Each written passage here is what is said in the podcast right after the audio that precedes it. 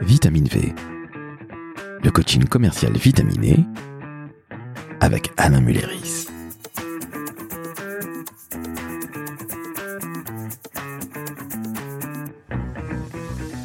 Salut Alain, Salut Laurent, comment va? Très bien toi? Écoute, ça va bien, il fait beau, il fait chaud, on est dans le 11e arrondissement, pas très loin de chez toi ma foi. Absolument. Et qui avons-nous, ou qui surtout as-tu? Comme invité aujourd'hui Parce que c'est un invité de marque. J'ai un invité de marque, j'ai un président. De la République? Non, non, non, ça c'est le prochain podcast. J'ai le président du CJD France. Le CJD France, qu'est-ce que c'est le Centre des jeunes dirigeants? Absolument. On est entre jeunes? Vous êtes entre jeunes, messieurs? Toujours. Dans, les- dans la tête, toujours. Étant donné que je suis le plus vieux ici, avec mes 76 ans, je vais donc vous laisser parler et surtout dire bonjour et bienvenue à Émeric, président du CJD France. Bonjour. Bienvenue, Émeric Houdin. Donc, tu es donc président du CJD France. Je vais te laisser la parole pour euh, nous expliquer, en tout cas expliquer à nos auditrices et nos auditeurs ce qu'est ce magnifique mouvement. Merci Alain de nous donner la parole déjà. Je préside le CJD effectivement qui est le Centre des jeunes dirigeants. Le Centre des jeunes dirigeants, c'est la plus vieille organisation patronale qui existe depuis 1938, qui regroupe 5200 adhérents, 118 sections en France et 16 régions avec 30% de femmes et 70% d'hommes, et euh, qui représente environ 700 000 salariés en France de TPE et PME. 700 000 salariés. Environ, oui. C'est pas rien, effectivement. Bien sûr que non. Qu'est-ce qui qualifie le, le CJD Quelle est sa particularité? Le CJD, c'est une organisation, alors c'est une association patronale, c'est une organisation qui euh, prône des valeurs, en fait, qui met l'économie au service des femmes et des hommes. Depuis 1938, en fait, Jean Mersch, le créateur du CJD, a tout de suite compris que l'entreprise était au service d'eux, au service des femmes et des hommes qui la composent. On n'est pas au service d'un compte des résultats ou d'un portefeuille pour en gagner tous les jours plus. Ce qui donne du sens à nos vies, à nos entreprises, c'est le fait de voir des collaborateurs, des femmes et des hommes épanouis au quotidien et de tout mettre en œuvre pour faire en sorte que nos entreprises performent sur l'aspect sociétal. Donc tu veux dire que ce ne seraient pas des salauds de patrons? Nous ne sommes pas les salauds de patrons, ou, ou tout le monde est salaud plus exactement, mais nous on essaie de la- de l'assumer. D'accord. Donc qu'est-ce qui se passe au juste dans les entreprises dont les présidentes ou présidents sont euh, au CJD il se passe plein de choses euh, diverses et variées. Il se passe surtout le fait que le développement du business model ou de nos business models qui sont mis en œuvre ont du sens. On essaie de mettre beaucoup, beaucoup de sens au milieu de tout ce que l'on fait. Déjà pour nous en tant que dirigeants, parce que c'est quand même pas simple d'être dirigeant au quotidien, mais aussi pour les collaborateurs qui nous entourent et de faire en sorte que tous les matins, quand ils mettent le pied par terre et qui viennent de nos entreprises, qu'ils qu'ils sachent pourquoi. Et plus ils savent pourquoi, et plus nous savons pourquoi, et de manière générale, eh bien, plus nous y mettons de la bonne volonté et plus ça contribue à nous rendre épanouis. D'accord. Ça fonctionne comment? Comment on, apprend? Comment on entre au CJD et très concrètement, qu'est-ce qu'on y fait quand on y est? On entre au CJD en postulant euh, dans des sections, dans les 118 sections, la plus proche de chez vous par exemple. Euh, moi j'ai déposé une candidature à l'époque euh, parce que ça m'intéressait, j'étais à Troyes, dans l'Aube.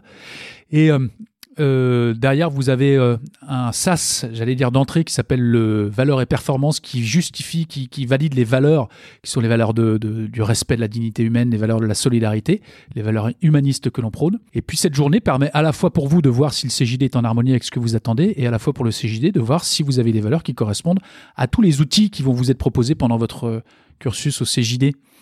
Euh, et une fois que vous y rentrez, vous rentrez dans la section et puis on entre dans des commissions de travail qui vont permettre de travailler sur tout un tas de sujets, sur euh, l'inclusion, sur euh, l'égalité homme-femme, sur les sujets de performance globale, donc performance environnementale, sociétale et sociale, et puis économique bien sûr, sur l'accompagnement de, de l'environnement, comment est-ce qu'on met de la planète au sein de nos entreprises, comment est-ce qu'on prend conscience aujourd'hui que nos impacts sont considérables de par nos activités et nos, et nos actes d'achat, et comment est-ce qu'on conscientise tout ça.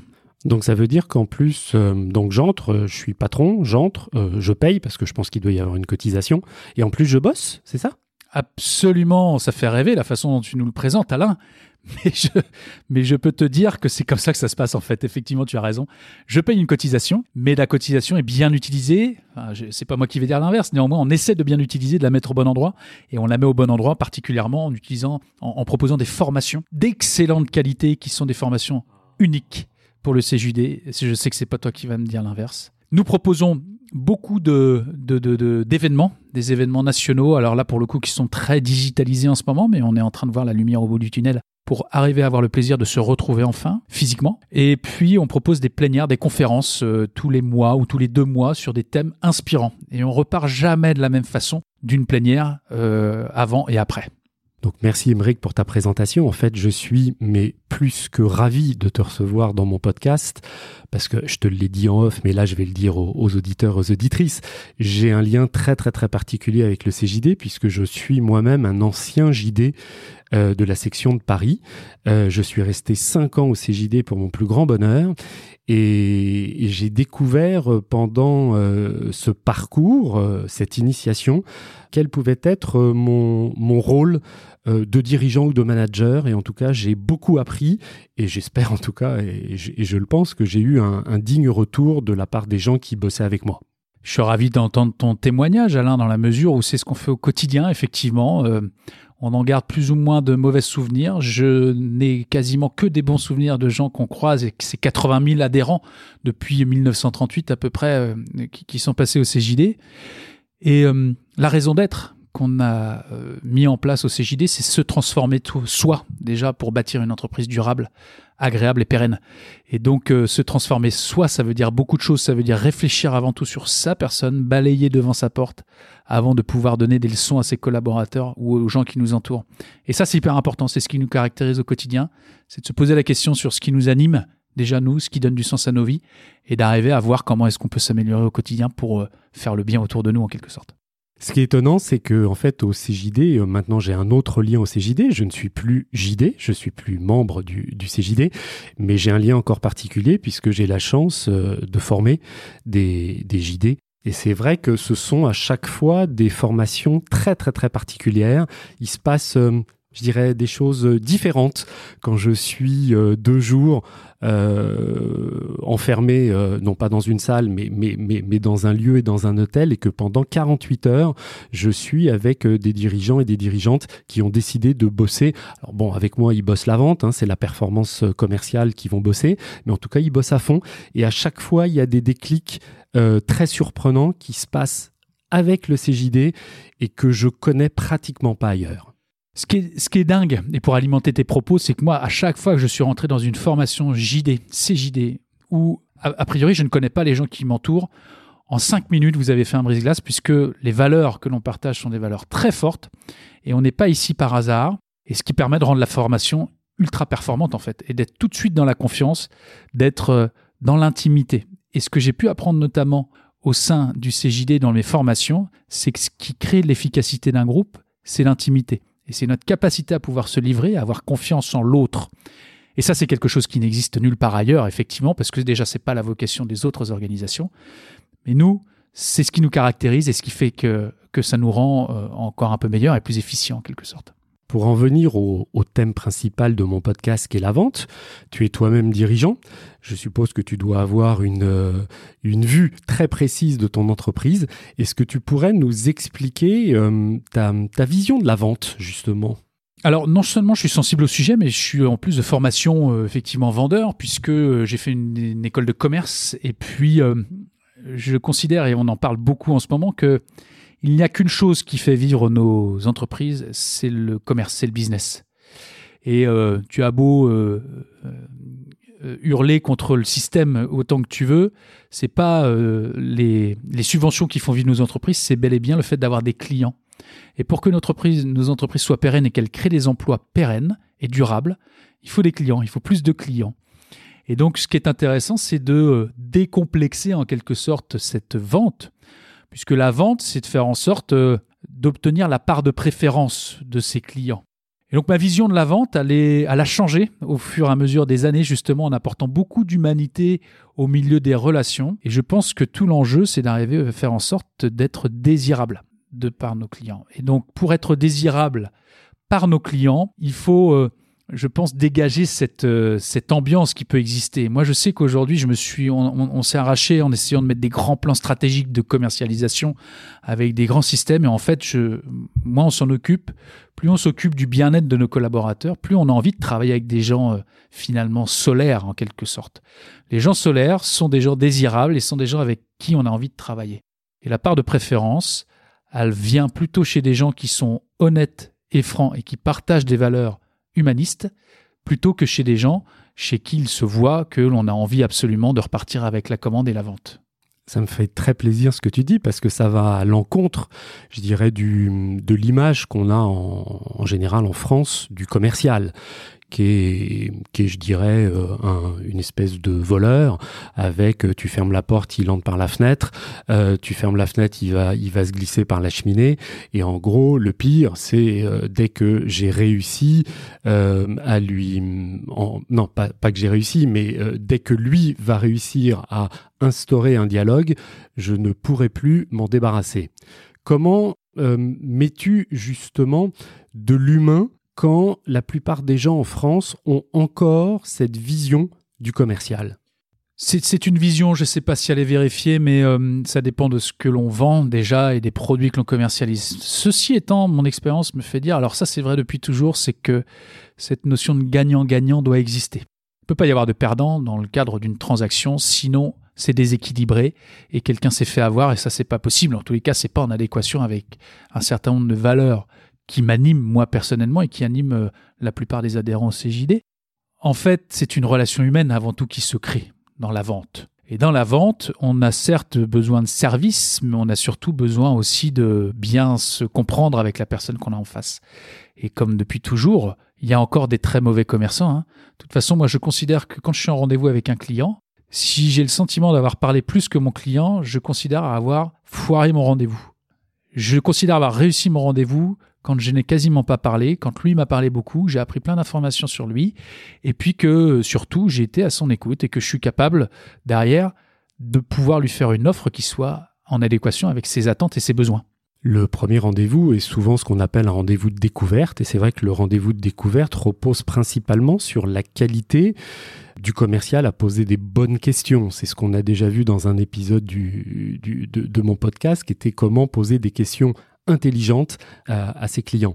Il est clair que euh, la première qualité d'un commercial, c'est l'écoute. Maintenant, quand je t'entends, je vais faire exprès d'aller te titiller, est-ce que l'empathie suffit à vendre? Est-ce que c'est pas une vision un peu euh, bisounours?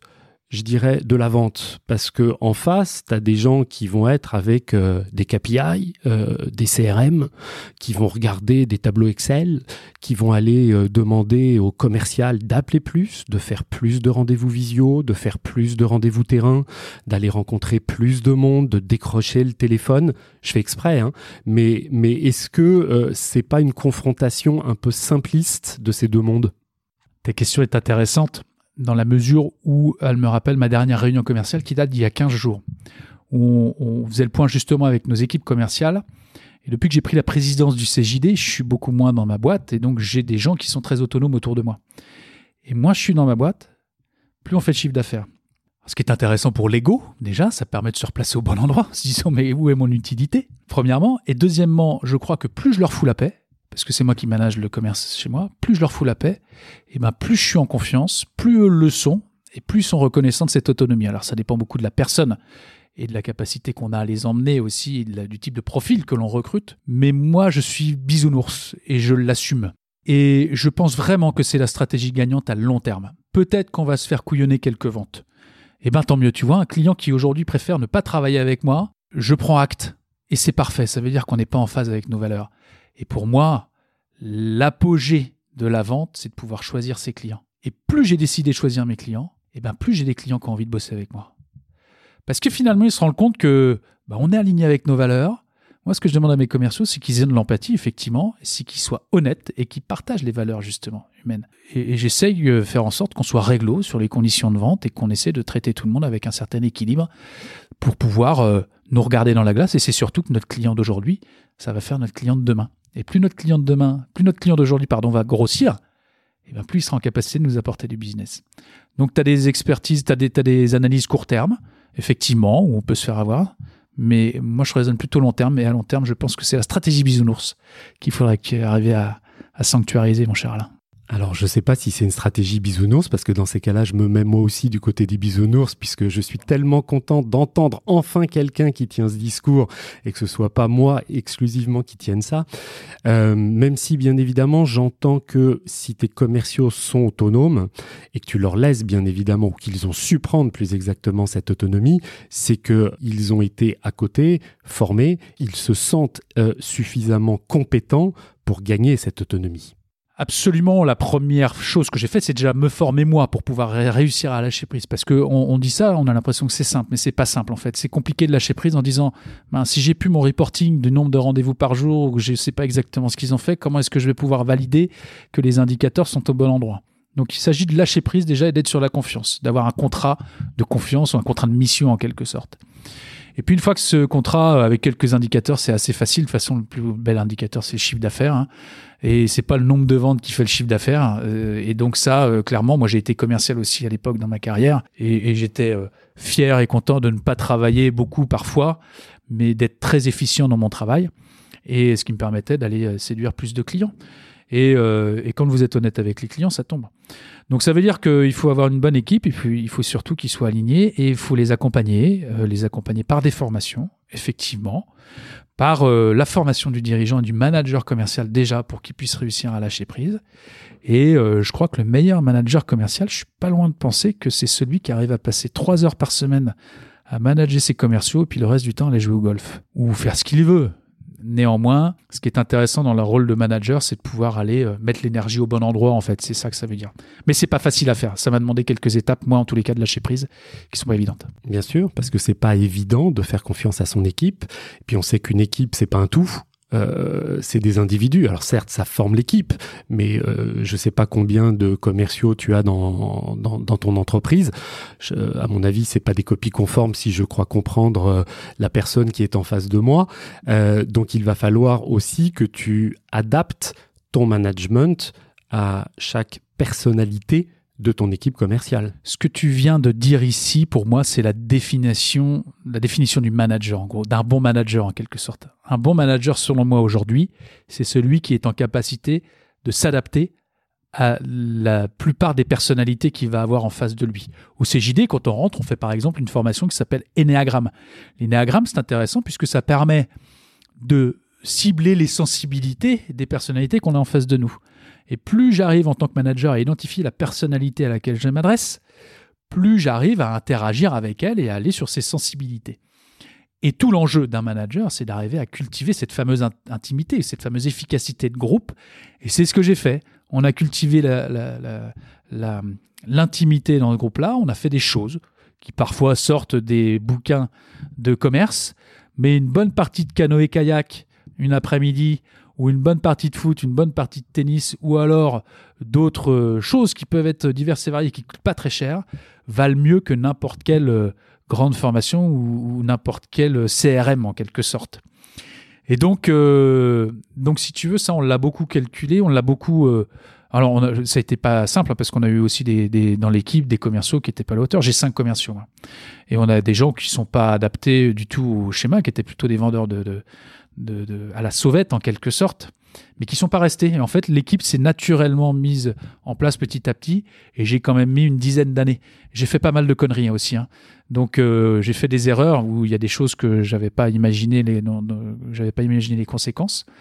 Mais euh, quand j'ai mis la mauvaise personne au mauvais, au, bon endroit, enfin au mauvais endroit, le chiffre d'affaires s'est vu complètement pulvérisé, et je me rends compte que la clé du succès, c'est d'avoir la bonne personne au bon endroit c'est de l'expérimentation, hein. c'est en essayant qu'on trouve. C'est juste. Ça m'a coûté beaucoup d'argent, mais c'est pas grave. Aujourd'hui, j'y vois beaucoup plus clair. Et les quelques années d'expérience un peu fougueuses vont être mises à, bon escient. En tout cas, Émeric, j'ai hâte euh, d'entendre ou de lire les, les, remarques des directeurs commerciaux qui vont nous écouter, parce que je pense que ça va un peu euh, ruer dans les brancards. Puisque tu es toi-même euh, commercial et directeur commercial, est-ce que tu peux me dire ce que tu aimes dans l'acte de vente? Ce que j'aime le plus dans l'acte de vente comme dans l'acte de management, alors c'est moi ma sensibilité personnelle, je suis plutôt très affectif, trop affectif parfois, mais c'est le fait de ressortir euh, tout simplement gagnant-gagnant. Mais même dans l'acte d'achat, j'allais dire. Dans l'acte d'achat, ce que j'aime euh, quand je suis acheteur ou quand je suis vendeur, c'est le fait de ressortir en me disant, bah voilà, j'ai acheté au bon prix, le bon produit que je voulais, j'ai vendu le bon, le bon produit au bon prix et mon client est satisfait. Donc moi, ce qui me réjouit, c'est de satisfaire mon client. Alors, je vais te poser la question inverse, évidemment. Dans l'acte d'achat, qu'est-ce que tu détestes, toi, Émeric? Ce que je déteste, c'est qu'on ne se préoccupe pas de mes besoins et de mes attentes. Je fais demi-tour, tout simplement. Quand je vais pour acheter une voiture et qu'on essaie de me vendre euh, une voiture qui fait 400 chevaux alors que je suis venu pour acheter une voiture électrique parce que j'ai une sensibilité environnementale, je retourne mes talons et même si c'est un modèle que je voulais, par principe, j'irai soit l'acheter ailleurs, soit je l'achèterai pas. J'ai une dernière question à te poser. Euh, nous sommes, en tout cas je l'espère, au sortir de cette euh, crise euh, Covid. On n'en est pas encore sorti, hein, mais, mais, on commence à voir le, bout du tunnel. Le, remettre de l'humain pendant cette crise n'a pas été évident. Comment tu vois l'acte de vente? Comment tu penses que en 2021 et 2022, il est possible de mettre plus d'humains qu'avant? Comment il est possible de mettre plus d'humains ce qui est certain déjà, c'est qu'il faut en mettre plus. enfin, c'est qu'il n'y a pas d'autre solution. Il n'y a que l'humain qui va nous permettre déjà d'arriver à, à sortir de ça. Et je pense qu'on a intérêt à, le faire, tout simplement parce que il nous faut aujourd'hui, pour fonctionner en tant qu'entrepreneur, il nous faut des recrues, des recrues compétentes. Et nos recrues compétentes viendront dans nos entreprises que si nous avons des entreprises désirables. Et nos entreprises deviennent désirables si elles sont humaines tout simplement. Et donc ça, c'est un prérequis. Et pour mettre de l'humanité au sein de nos actes quotidiens, eh bien, euh, il faut beaucoup d'authenticité, il faut la cultiver, cette humanité, il faut repartir de nos raisons d'être respectives, repartir du sens, se préoccuper des femmes et des hommes qui nous entourent. Nos clients sont des parties prenantes, voire des parties consistantes de l'entreprise aujourd'hui. C'est ce dont on parle dans l'entreprise à mission, par exemple, de parties consistantes. Et donc, euh, je pense que plus nous intégrerons nos parties prenantes et nos parties consistantes, donc nos clients, voire nos fournisseurs, dans nos business models, plus nous mettrons d'humanité dans tout ce qui nous entoure. Et le commerce, finalement, va découler. Le commerce est une conséquence de l'impact des valeurs que l'on prône et des messages que l'on envoie, de la qualité de nos produits, du fait d'assumer le prix de nos produits. Je pense qu'il est nécessaire aujourd'hui d'arriver à assumer le prix de nos produits et de se dire oui, je suis fier de vendre cher mes produits parce que ce sont des produits de qualité non seulement, mais parce qu'en plus, quand tu achètes mon produit, tu respectes l'environnement, tu respectes les femmes et les hommes qui ont travaillé en France et qui protègent nos territoires pour les fabriquer, et tu œuvres finalement pour l'avenir de nos enfants. Et c'est ça qui est important, c'est de remettre de l'humanité en pensant à nos enfants demain plutôt qu'en pensant à court terme. J'entends effectivement ce que tu dis. La crise aujourd'hui qu'on vit a montré l'émergence de nouveaux outils des outils qui reposent sur de la nouvelle technologie. Euh, on a découvert il y a un peu plus d'un an Zoom, Teams et tous les autres. Euh, aujourd'hui, on est tous habitués à la visio. Est-ce que tu utilises dans ton entreprise ce type d'outils pour remettre justement du lien avec tes clients? Première question. Et deuxième question, est-ce que tu utilises ces outils, c'est-à-dire la vente au travers d'un écran, peut-être aussi pour faire de la prospection et aller contacter tes futurs clients. Alors, je me permets de reformuler parce que il y a pour certaines entreprises, euh, ça n'a pas été nouveau. En fait, il y a déjà des entreprises qui étaient habituées au télétravail, et je vois au CJD en particulier, euh, ça a été la démocratisation, mais au CJD, on a, une commission digitalisation qui a permis depuis longtemps de nous dire que le digital était une stratégie nécessaire pour que nos entreprises puissent continuer à exister. Donc, il y avait beaucoup d'entreprises qui étaient prêtes en fait à ça et euh, qui avait déjà cette agilité ou cette mobilité. Moi-même, euh, mes commerciaux sont répartis sur toute la France et on utilise euh, régulièrement, tous les mois, on faisait une visio tous les lundis matins pour aller faire un point pendant une heure, les uns les autres. Donc on a juste intensifié, sauf que l'intensification génère du trop-plein. C'est-à-dire qu'à un moment donné, on en a marre d'arriver à faire nos visios et on, on a besoin de se voir. La visio ne remplace pas le fait de se voir, ça complète, c'est un complément intéressant et donc pour répondre à ta question, euh, oui, avec quelques clients on a utilisé, mais on se rend compte que euh, pareil, ça ne remplace pas tous. Je pense que c'est un complément intéressant dans le suivi de, la relation, mais euh, ça ne remplacera jamais, selon moi, la qualité humaine et le fait d'arriver à se voir les yeux dans les yeux pour arriver à transmettre nos émotions. Et oui, bien sûr, on essaie de prospecter. Alors nous, on a un site internet sur lequel on essaie de mettre le paquet parce que je pense que c'est la plus belle vitrine qu'on puisse avoir pour aller capter des nouveaux clients et montrer que nos produits sont intéressants. Mais c'est un, un SaaS qui nous permet d'aller prendre contact avec nos clients, mais qui ne se substitue pas. Et en tous les cas, moi, je, n'aimerais pas que ça se substitue à la relation humaine qu'on est capable de créer avec eux par la suite. Alors, je ne parle pas de produits de substitution, mais j'ai quand même envie d'envoyer un message euh, aux commerciaux qui nous écoutent. Je pense que hum, c'est vital et salutaire pour les commerciaux d'appréhender ces nouveaux outils, d'être à l'aise et de les utiliser un maximum. Je ne pense absolument pas que ça remplacera la relation humaine, parce que tu as raison, rien ne vaut le contact humain, on, on sent il y a du feeling, il y a une vibration lorsque deux êtres humains sont dans la même salle et que cette vibration évidemment se perd au travers d'un écran. Mais par contre, on a la chance aujourd'hui d'avoir ce type d'outil qui nous permet peut-être de faire la différence par rapport à la concurrence et surtout qui nous permet aussi de rester dans le lien humain. Alors en fait, je répondais à ta question en te disant que nous, on l'utilisait déjà. Effectivement, nos équipes commerciales utilisent ces outils et nous utilisons ces outils. C'était Google Meet qu'on utilise toujours d'ailleurs et euh, qui va parfaitement et qui est un outil qui permet de garder du lien et qui est intéressant.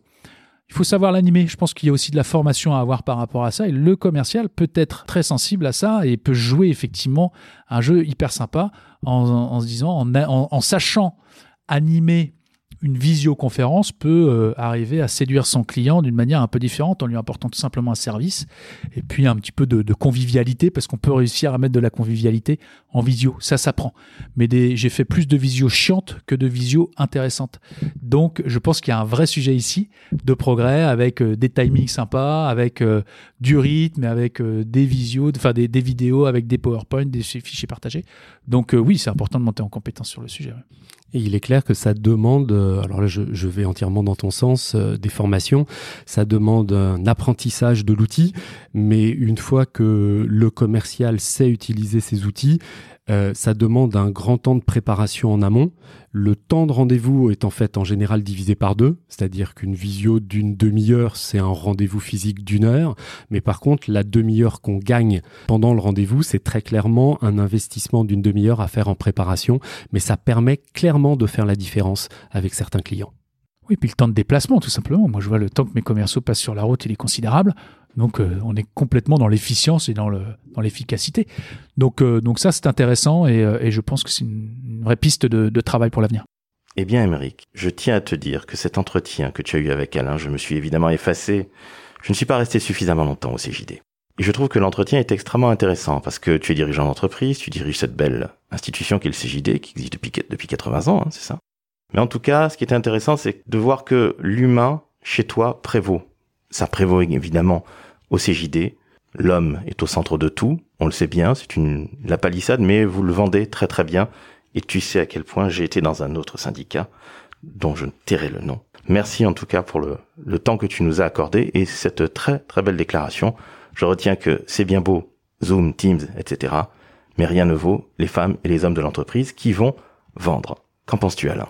Bah, je ne peux qu'être à 1247% d'accord avec le discours d'Emeric. Il y a du fond, il y a de la valeur, il y a du sens.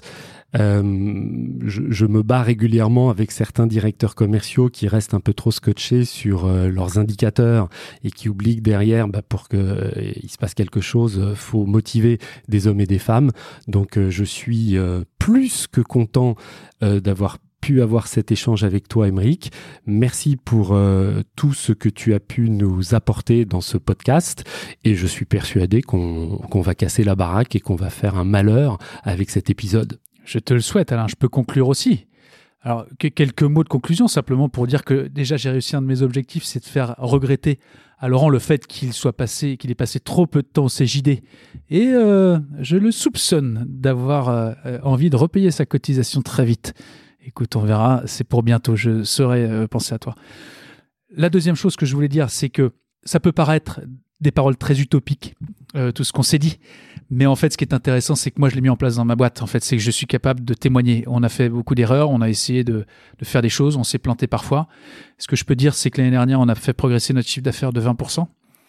Et que cette année, on s'apprête à faire progresser notre chiffre d'affaires de 20%.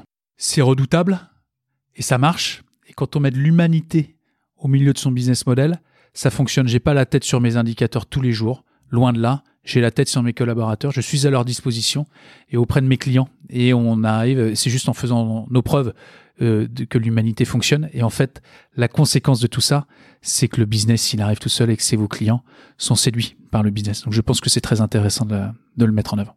Excellente conclusion. Je te remercie encore une, une fois. Merci à vous. Merci à toi.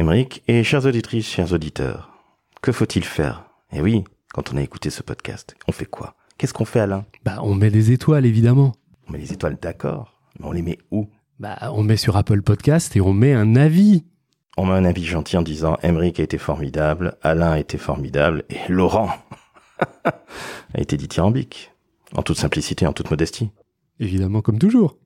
Tu es d'accord, Émeric Comment veux-tu? Vous me tenez euh, prisonnier. Eh bien, c'est sur euh, ces magnifiques paroles de CJD, et surtout d'humain, et au-delà de la blague. Je dois l'avouer, ça a été un entretien absolument passionnant. J'écoutais avec grand intérêt ce que vous disiez. L'humain, pour moi, est absolument essentiel, vous l'avez bien compris. Et euh, la vente reste un métier humain. C'est certainement le plus beau métier du monde aujourd'hui. Alain, qu'est-ce qu'on dit à nos auditrices et auditeurs? Bah, qu'on les aime. Emery, que dis-tu à nos auditrices et auditeurs? Je vous aime. Eh bien, chers amis, chères auditrices, chers auditeurs, Emeric, Alain, je vous aime et vous dis à très bientôt. À bientôt. À bientôt.